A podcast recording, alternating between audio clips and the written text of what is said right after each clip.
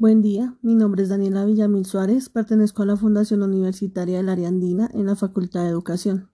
En estos momentos me encuentro cursando cuarto semestre en licenciatura de Educación Infantil y realizaré mi segunda práctica, la cual se llama expresión artística entre los 3 y 6 años de edad.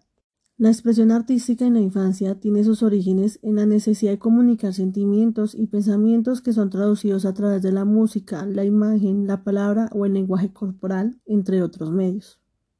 Según Lowenfeld y Lambert, el arte es una actividad dinámica y unificadora, con un rol potencialmente vital en la educación de nuestros niños. Por ejemplo, el dibujo, la pintura o la construcción constituyen un proceso en el que el niño reúne diversos elementos de su experiencia para formar un todo con un nuevo significado,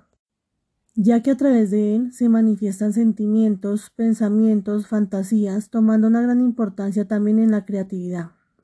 En este caso debemos comprender que, para los niños, el arte es primordialmente un medio de expresión.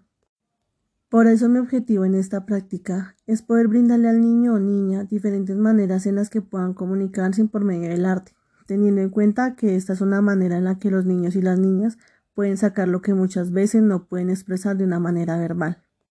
Enfocándome en la expresión de sus emociones, en que aprendan a comunicarse de una manera asertiva con las personas y el entorno que los rodea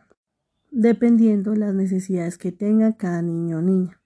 ya que las actividades artísticas influyen en el desarrollo intelectual de los niños y pueden brindar diferentes beneficios, los cuales son el estimular ambos lados del cerebro, aumentando la capacidad de memoria, atención y concentración de los niños, permitiéndoles el leer mejor y tener un mejor rendimiento de clases en matemáticas y ciencias en un futuro. Se debe tener en cuenta la cultura a la que pertenecen los niños y las niñas, respetando sus costumbres, músicas, bailes y las diferentes maneras de expresión, ya que dependiendo de su cultura, asimismo de su comportamiento y la forma en la que ellos tratan de hacerse sentir. Espero en esta práctica poder realizar de manera positiva los objetivos que tengo en mente y poder influenciar de una gran manera la capacidad de expresión de los niños y las niñas con las que voy a estar.